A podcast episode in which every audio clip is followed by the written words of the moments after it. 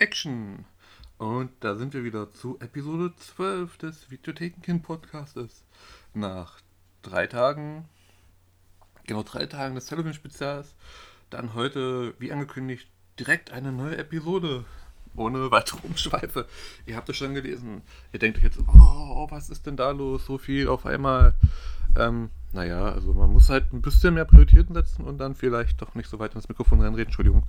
Ähm, aber ich dachte mir halt einfach, ähm, so macht es vielleicht mehr Sinn oder ähm, nach dem ganzen Stress und jetzt demnächst mein Urlaub habe ich wieder mehr Zeit zu podcasten und auch äh, mehr aufzunehmen und zu schauen. Also warum nicht euch hier an vier Tagen vier Folgen an den Kopf knallen, drei Spezialfolgen und nun eine reguläre, gut, regulär in dem Sinn, dass es halt jetzt als Episode 12 betitelt ist und nicht ähm, danach. Also regulär halt im Videothekenkind-Podcast-Universum mit Intro und Outro-Song und all dem, was dazugehört. Im Grunde haben sich Television Spezials wirklich nicht unterschieden von den anderen Episoden, außer dass sie vielleicht mehr Horrorthema haben und wir jetzt äh, ein bisschen weggehen vom Horrorthema jetzt nicht unbedingt was Gewalt angeht, sondern wirklich nur vom Genre und Mechanismus ähm, hin zu etwas anderem. Etwa, auch ein ziemlich ganz, ganz frischer Film in Deutschland, auch vor gerade erst vor kurzem erschienen.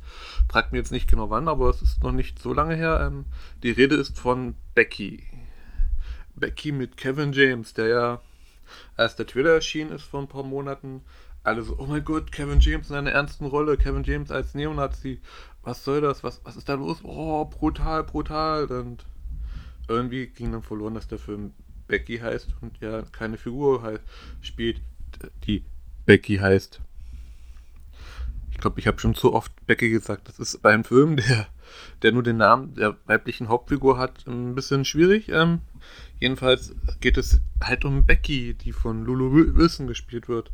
Ähm, wir haben das jetzt ja durch. Ähm, ich versuche erstmal kurz die Handlung zusammenzufassen und dann äh, in den weiteren Details ähm, ein bisschen Backstage und dann auf den Film drauf einzugehen. Also wie das letzte Mal. Ähm, jetzt gut. Ähm, Becky, Handlung. Becky geht es um. Okay, ähm, machen wir das mal so auch als eines, eines Fünftklässlers. In Becky geht es um Becky. Eine 13-Jährige, die vor kurzem ihre Mutter ver äh, verloren hat und nun von der Schule von ihrem Vater abgeholt wird, um ein Wochenende an einen See zu verbringen, wo sie ihr Ferienhaus haben, was der Vater eigentlich verkaufen wollte und sich dann doch entschieden hat, es nicht zu tun. Und dann taucht da auch noch seine neue Liebe auf. In der Zwischenzeit brechen ein paar hausche Brüder aus dem Knast aus, denn in dem Ferienhaus haben sie vor Jahren etwas versteckt. Einen Schlüssel, so wie es auch in diesen gehaltenen Siegern wieder haben. Und nur leider ist dann natürlich dann Beckys Vater, ihre Hunde und die Freundin mit ihrem Sohn dort, ähm, die in den Weg stehen. Und so kann Becky entkommen, weil sie sich im Wald versteckt und keinen Bock auf die neue Freundin ihres Vaters hat. Es, äh, hat. Ähm, und so kommen sie erstmal ungemerkt von den Neonazis entkommen, die natürlich schlauer sind, als, als man in anderen Filmen darstellt, aber natürlich ähm, sehr klischeehaft aus, äh, aussehen, vor allem Dominik, ähm, der von Kevin James gespielt wird. und so kommt es dann, dass halt ähm, sich äh, Becky nach und nach zu einer ganz, ganz brutalen Version von ähm, Kevin es ist entwickelt. Ähm, oder doch eher äh, Rambo. Also es ist halt Home Invasion, Thriller, Actionfilm ähm, mit sehr, sehr vielen Gewaltspitzen. So im Grunde kann man dann die Handlung bezeichnen. Mit ein paar Fallen, also es geht so in diese Richtung, was auch andere Filme vorgemacht haben. Dazu dann gleich mehr. Ähm, genau. Unterbrechen wir erstmal die Analyse für, für die heutigen Sponsor. Ich möchte mich bedanken bei, achso, ich habe gar keinen.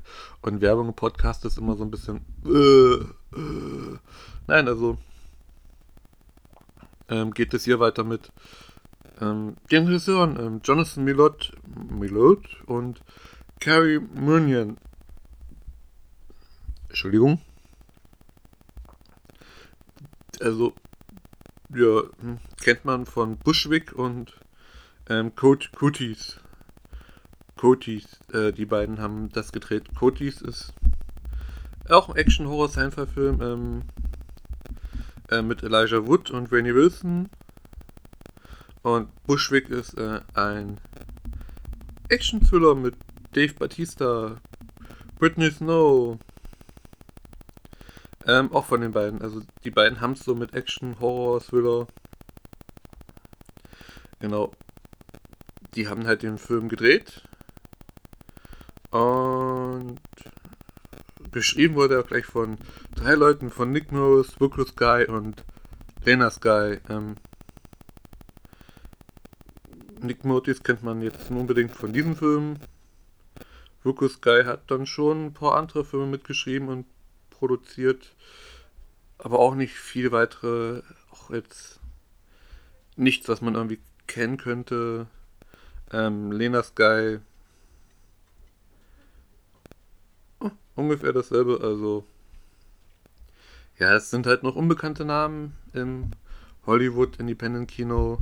Ähm, auf der anderen Seite hat man halt mit Lulu Wilson als Becky ähm, junges Nachwuchstalent, die wirklich auch gerade mal zur Dreharbeit wahrscheinlich 13, 14, 15 war.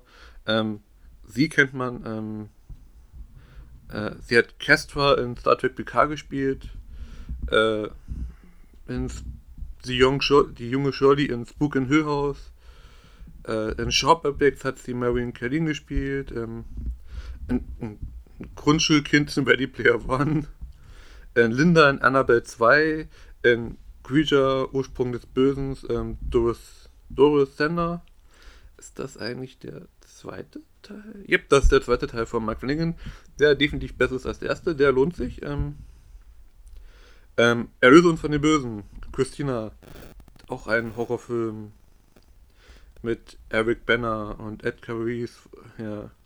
Also er merkt schon so Horrorfilm, Actionfilm, Genrefilm affin, fangen sehr, sehr viele junge Darsteller haben wir in den letzten Tagen auch schon gemerkt. Äh, dann natürlich ähm, Joe McHale als der Vater von Lulu, äh, von Becky. Lulu, also er spielt den Schauspieler, er spielt den Vater von Becky, die von Lulu Wilson gespielt wird. Und Joe McHale kennt man halt definitiv aus Community. Ähm, aber auch aus anderen Genre-Produktionen. Ähm, äh, äh, also definitiv Community. Ähm, er hat ähm, Johnny Cage in Mortal Kombat äh, Scorpion's Revenge, den animierten Film, gesprochen. Ähm, äh, äh, äh ich komme gerade nicht, Happy Time war das genau, mit Mr. McCarthy hat er auch ähm, die Hauptfigur gesprochen, also die Puppenhauptfigur. Er war in vier Folgen der aktuellen Akt X-Serien mit dabei, die man äh, nicht denn. Assassination Nation. Ähm, Gastauftritt in Rick and Morty. Babulabadubda. Äh, Pickerick, ähm, genau. Äh, Erlösung von den Bösen war auch dabei bin urlaubsreif mit Adam Sandler. Da sind wir wieder in Verbindung zu Adam Sandler und Kevin Smith, äh, James. Ähm, genau, also, ja, ja, also, man kennt ihn. Also, er ist halt dieser große, lustige Typ, ähm, der immer mal auftaucht und Witze macht. Ähm, kennt man in Deutschland auch noch so Joe McHale Show mit Joe McHale auf Netflix, die leider abgesetzt worden ist. Ähm, ähm, The Soup, glaube ich, war auch sein Format auf Entertainment Channel, wo er so sich lustig gemacht hat über Fernsehserien und Programme. Also kennt man. Ähm, Robert Millett spielt auch noch ziemlich gut. Er ist ex-kanadischer Wechsel. Er hat Curring in der WWF verkörpert, also war mal ein Wrestler. Und dann natürlich Kevin James, bester Freund von Adam Sandler. Kennt man aus King of Queens. Ubis, Folge von gestern, Ubi Halloween. Ähm, Kevin Kenwade, seiner schnell abgesetzten Fernsehserie Sandy Wexler, ähm, die wahren Memoiren eines internationalen Killers Little Boy, Pixels, Kaufhauskopf 1 und 2, Kindsköpfe 1 und 2, das Schwergewicht, der Zuwärter, äh, dickste Freunde, das ist schon, ähm, wenn man jetzt sagt, ähm, Kevin James so eine untypischen Rolle so ein bisschen.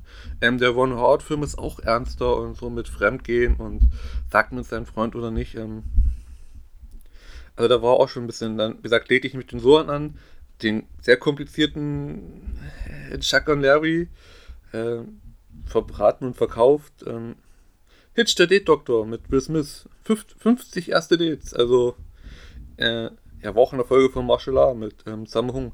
Die Serie habe ich hier, die US, die Box mit der kompletten Serie.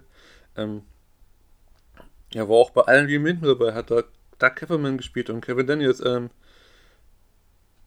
äh, also King of Queens kennt man halt und Kevin James. Und da ist es halt dann wieder so, was jetzt so, jetzt schlagen wir den Bogen wieder rück zur Serie ähm, etwas. Also Kevin James dazu sagen, es ist seine untypischste Rolle, äh, definitiv. Man kennt ihn halt so als diesen lustigen, dicken Com Comedy-Typ ähm, aus King of Queens, aus den ganzen Filmen, die manchmal schlechter sind oder besser sind als der Ruf. Ähm, hier in Becky spielt er halt den stereotypischen Neonazi, den man sich vorstellen kann, mit einem Kopf, Hinterkopf, Hakenkreuz, Tattoo an der Seite, SS-Ruhen und die schwarze Sonne. Auf dem Rücken nochmal schön riesengroß Hakenkreuz und das arische Bruderschaftssymbol auf der Brust mit dem deutschen Reichsadler. Also mehr klischeehaft Neonazi kann man wirklich nicht verkörpern. Also er schreit für mich danach, er ist der Hauptböse, nicht er ist der Antagonist in diesem Film. Er ist das wahre Böse. Aber ist er wirklich das wahre Böse? Denn der Film heißt Becky und Becky ist unsere Hauptdarstellerin, unsere semi-sympathische Teenagerin, die ein ziemlich großes Aggressionsproblem hat, wie man schnell im Verlauf des Films feststellen kann. Denn was der Film dann wirklich ähm, bietet, sind sehr, sehr derbe Gewaltspitzen und in vielen kommt Becky vor. Das ist halt also wirklich, wo man dann erstmal da sitzt und denkt so, boah, krass, also wirklich so, boah, krass, also das, das klingt jetzt so abgedroschen und so Gorbau-mäßig, so, so, boah, krass, ich glaube mir auf Geschenke, wie gewalttätig das ist. Nein, aber das sind halt wirklich so Gewaltspitzen, die halt von einem 13-jährigen Mädchen ausgeübt werden, die da reihenweise Typen umbringt und absticht und mit allem möglichen Werkzeug ähm, ähm, sich erledigt. Also das, das ist dann auch grafisch richtig dargestellt und das, das tut weh. Also das ist jetzt nicht hier so schneller Horror-Effekt, so ein bisschen Fansblätter, sondern das ist halt schon sehr, sehr ernst gemeint und sehr, sehr derb. Und das, davor scheut sich dann der Film auch nicht zurück, das zu zeigen und zu machen. Das ist dann halt jetzt auch quasi so ein bisschen die Spoiler-Warnung. Obwohl, nee, noch nicht. Ähm, nee, kein Spoiler. Ähm, reden wir erstmal über das Optische des Films, weil da sind auch einige sehr, sehr gute Highlights dabei. Schon an der Anfang, ähm, wo uns Becky vorgestellt wird und die Bösen. Ähm, die Bösen sind im Knast und immer wieder schneidet der Film hin und her oder montiert es quasi als eine Kamerafahrt ähm, im Knast endet und dann wieder zurück in der Schule. Becky ist halt in der Schule, schaut sich alles an, sieht, wie ein Schüler gemobbt wird. Wir sehen, wie im Knast ein Typ abgestochen wird und dann ähm, schwingt die, hört man noch aus dem Hintergrund so, Jungs, beruhigt euch, hört auf. Und dann schwingt die Kamera, dreht sich und wir sehen wie ein Junge, der gegen Spinde geknallt wird. Und dann sind wir halt vom Knast wieder in der Schule und der Alltag, Becky wird dann von ihrem Vater abgeholt, läuft nach draußen mit Schnittmontage zu den Knastis, die auch langsam nach draußen laufen, ihren Wagen es ist halt so, so ein Gleichnis oder ja, Gleichnis, Sinnbild, äh, Metapher, dass halt die Schule für Becky genauso schlimm ist wie der Knast für diese aue Bruderschaft. Die ist halt noch ein bisschen fertig mit dem Leben. Sie hat ihre Mutter gesehen, wie sie gestorben ist, äh, im Krankenhaus gelitten. Das zeigen uns so, also versuchen uns dann die Rückblenden zu verdeutlichen. Und ihr Vater, der dann schon eine neue hat und alles. Also sie ist quasi voll in der Pubertät, ähm, Hormone sprießen und sie muss mit dem Tod ihrer Mutter klarkommen und dann auch mit anderen Figuren noch im Film. Das macht die Sache halt nicht besser und macht Becky dann halt zu einer Psychopathin, Soziopathin. Das Mädel ist halt gefährlich, was uns der Film dann auch sehr, sehr deutlich macht. Darum heißt er auch Becky und nicht äh, Becky und nicht Kevin James spielt einen stereotypischen Neonazi, der da ist und der böse ist. Das ist natürlich auch ähm, anders, aber es ist halt vielleicht das falsche Verkaufsargument für den Film, weil ähm, neben diesen Gewaltspitzen und diesem Anfang gibt es da noch andere Kamerafahrten und Schnitten. Ähm, die erste Konfrontation äh, von Becky und Kevin James findet ein Walkie-Talkie statt und die Kamera fährt immer wieder hin und her. Es, es wirkt so, sie sind halt meterweit entfernt im Wald und es wirkt aber so, als ob sie sich gegenüberstehen und dann immer weiter und dann jedes Mal beim Schnitt ist die Kamera dann auch näher am Gesicht von Kevin James und irgendwann ist es dann so geschnitten bzw. montiert äh, durch die Kamera fort, dass man sich beide dann quasi wirklich gegenüber überstehen in diesem Moment der Szene und dann ähm, es eskaliert zum ersten Mal. Also es eskaliert und Becky fordert halt alle heraus und äh, flieht erstmal. Sie, die wollen halt den Schlüssel und wir erfahren halt nicht, für was dieser Schlüssel wirklich ist. Wir wollen, sie wissen halt nur, sie wollen einen Schlüssel und Becky hat ihn. Und das endet dann halt auch schon mit, Achtung, jetzt kommen hier gleich die ähm, derben Spoiler. Also, wenn er den Film. Na gut, sagen wir mal so, es wird jemand getötet und gefoltert und Becky rammt Kevin James den Schlüssel ins Auge, was man ja auch schon aus Trailern und ähm, sehr vielen Bildern zu diesem Film sieht. Ähm, auf Postern, dass er quasi dann wie so ein bisschen piratenmäßig mit einem verbundenen Auge kommt. Das führt zu einer der krassesten Szenen im Film. Also, das ist halt, das, ich würde jetzt könnte das auch schon sagen, ja, der Film ist jetzt mit dieser einen Szene schon so, boah, aber, aber schaut euch das an, was dann mit dem kaputten Auge passiert und was sie da machen, das ist, das geht schon so in Richtung ähm, übertrieben Comedy, aber es ist halt noch äh, zu heftig und brutal und auch so gespielt und geschnitten und montiert, dass es halt wehtut und nicht wirklich lustig ist. Ähm also wenn man dabei lacht, dann hat man definitiv Probleme ähm und das Lachen wird einem im Halse stecken bleiben. Also das ist ernst gemeint, was der Film zeigt und es ist auch nicht unfreiwillig komisch irgendwie. Also man merkt ja auch an, dass Kevin James mehr Talent hat als ein äh, lustigen Typen zu spielen. Ähm, er macht das auch wirklich gut und auch Lulu Wilson spielt Becky halt echt hervorragend, die halt immer weiter eskaliert und durchdreht und das, das erinnert natürlich dann so an äh, typische andere Filme dieses Genres, also das Zungenwesen-Genre ist halt nicht neu und Becky erfindet wahrscheinlich das Rad auch nicht neu. Wir haben halt ähm, Klassiker im Kinderfilm, wer Kevin allein zu Hause, ähm, wo er dann versucht, die Einbrecher abzuwehren. Ähm, Funny Games, der das ähm, nutzt, um das Ganze zu demontieren und demaskieren und ein Nerventool zu machen, wie schlimm Gewalt im Film eigentlich ist und was wir Zuschauer wollen. Ähm, daran ist das, sondern auch andere Sachen. Ähm, The Strangers jetzt nicht unbedingt, weil da ist ja dann der Home Invasion dann wirklich so Teil des Horrors und der Spannung im, im ersten Teil nicht so wirklich das Werden dagegen hier. Das ist halt e-, eher so ein bisschen ähm, Rambo-mäßig halt, also quasi, dass sich Becky dann so eine Killermaschine entwickelt und ihre Gegner dann äh, dezimiert und fallen lockt. Äh, es ist halt eher dann so stirb langsam Variante oder die ganz, ganz brutale Version von Kevin allein zu Hause, ähm, wo sich dann halt quasi ein Opfer wehren kann und sowas und gegen, gegen diese ganz, ganz bösen Einbrecher und Verbrecher sich wehrt.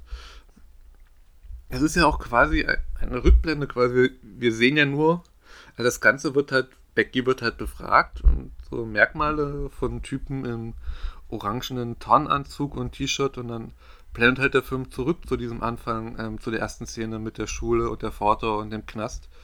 Also es, es könnten natürlich auch Teile sein der Erinnerungen, wie Becky sich das Ganze zurechtgelegt hat und äh, vielleicht ist das doch noch krasser gewesen ähm, als vermutet, weil vielleicht ist es aber auch einfach nur ähm, angedeutet, dass sie halt einen der Typen ins Gesicht gestochen hat. Wir sehen aber nur, wie sie ihm in den Rücken sticht mit ihren Buntstiften und das Signal durch den Hals tritt, ähm, bis er aufhört zu atmen nur noch so ein Blut aus der Haut, Halswunde kommt. Und das ist dann auch das Bemerkende an dem Film, er macht das nicht aus weiter, sondern die Kamera ist sehr, sehr nah dran, also richtig große Nahaufnahmen.